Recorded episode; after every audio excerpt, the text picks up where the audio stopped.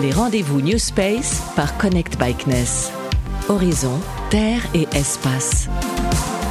Il va être question dans cet épisode de santé et de spatial. À ce propos, je vous invite à découvrir ou à redécouvrir l'épisode des rendez-vous New Space par Connect Bikeness consacré à l'Institut MEDES avec sa directrice Audrey Berthier. Ici, nous ferons un focus sur une application concrète de téléépidémiologie à l'île de la Réunion et vous constaterez que le proche espace est déjà une zone de production de médicaments. Si, si.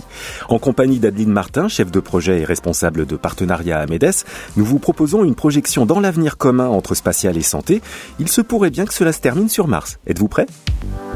Horizon, Terre et Espace. Alors tout d'abord, Adeline Martin, vous êtes également responsable de la thématique santé pour Connect Bikeness. Alors projetons-nous déjà à un horizon, disons, de 5 ans. Quels sont les dossiers chauds concernant la médecine spatiale? C'est probablement euh, deux enjeux.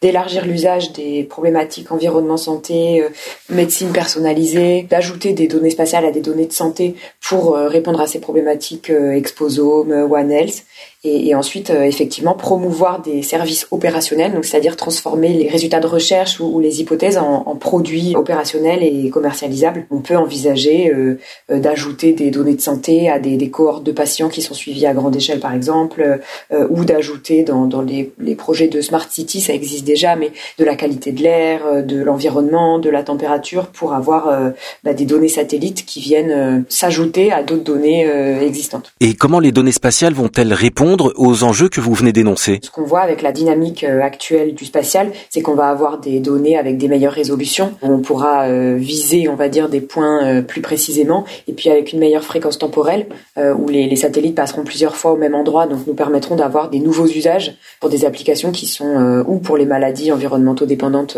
par exemple, mais aussi pour des problématiques d'exposition au sens large, donc exposition aux pesticides, exposition à un air mauvais, exposition, enfin à tout ce qu'on peut envisager dans les thématiques santé, environnement euh, au sens large. Peut-on prédire une épidémie de dingue?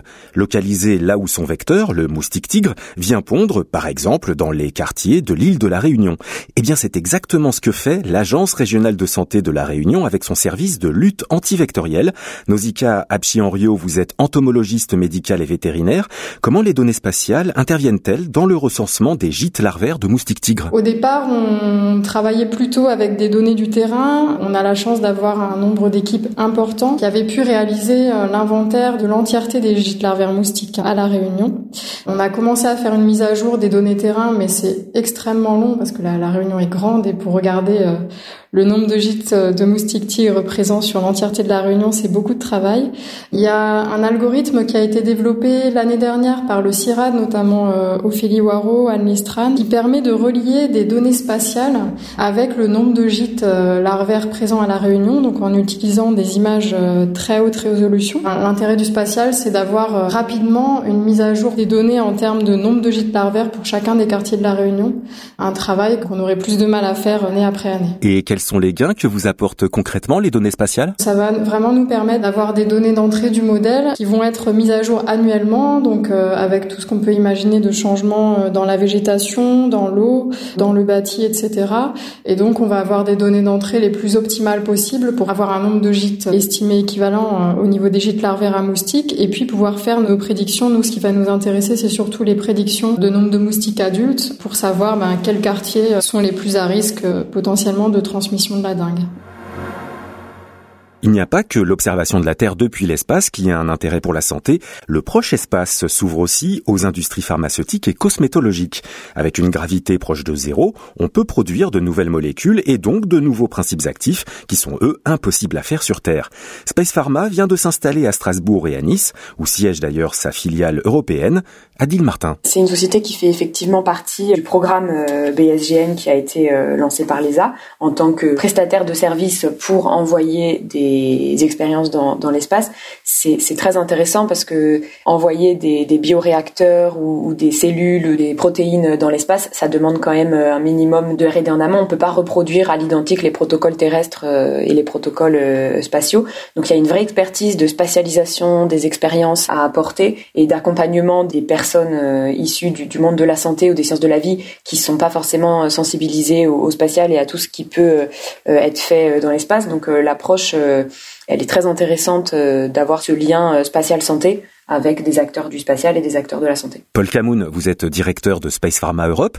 Votre société compte répondre aux besoins de quel secteur? À la fois euh, les grandes entreprises pharma, mais aussi euh, les nouvelles start-up du domaine, les entreprises de la cosmétique, euh, les laboratoires de recherche, les hôpitaux, les sociétés de la food tech et d'agritech, et puis tout ce qui touche aux matériaux avancés.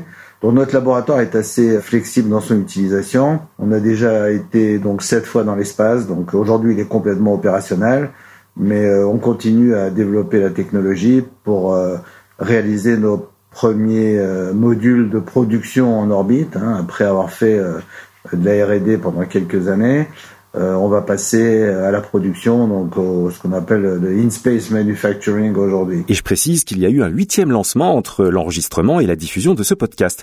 Monsieur Camoun, ce in-space manufacturing, c'est pas du tout un fantasme. Ah non, c'est pas du tout un fantasme parce que d'abord, euh, on a effectivement déjà réalisé des produits euh, qu'on a démontrés dans l'espace, à la fois pour de nouveaux médicaments, aussi pour des produits de régénération euh, d'os et de muscles ou encore pour la viande cultivée qui est un nouveau domaine. Mais la partie effectivement euh, qui va suivre la démonstration va être euh, en place très prochainement. C'est-à-dire qu'à partir de, déjà 2024-2025, on va être capable de, fabriquer des principes actifs dans l'espace au niveau de la production et ça va toucher, par exemple, euh, des domaines comme euh, les produits anti-vieillissement, très importants pour la cosmétique, ou bien encore euh, pour des nouveaux médicaments basés sur des anticorps monoclonaux, par exemple, ou encore beaucoup d'autres produits qui sont liés, par exemple, aux vaccins ou aux antibiotiques. L'ambition martienne se précise de jour en jour avec de nouvelles questions pour la santé des hommes et des femmes engagés dans cette aventure. Mais Adeline Martin, est-ce que ce que les acteurs du spatial préparent actuellement pour l'exploration spatiale, justement, est-ce qu'un jour ça aura un retour sur investissement pour la santé sur Terre? Pour l'exploration, on peut envisager euh, pas mal de nouvelles choses, des nouvelles plateformes de recherche, euh, des offres de services pour des applications industrielles en santé, euh, comme on, parlait avec l'exemple de, Space Pharma, ou, des plateformes de R&D qui peut-être un jour peuvent devenir des plateformes de production euh, on aura des, conditions pour accéder à l'espace qui seront optimisées avec des délais plus courts, des coûts qui seront euh, aussi plus faibles. On envisage des nouveaux services que peut-être on n'a pas encore identifiés à l'heure actuelle. Cet écosystème euh, très dynamique et, notamment en santé où on doit miniaturiser des choses, on doit rendre autonome pas mal de choses, c'est des problématiques qui recoupent en fait pas mal de problématiques terrestres. Merci à nos intervenants pour leur contribution passionnante. Merci à vous d'avoir écouté ce podcast. Tous les épisodes précédents sont en écoute à la demande sur notre site internet connectbikeness.fr et en streaming sur Spotify, Apple Podcast et Deezer. Les rendez-vous New Space par Connect Bikeness.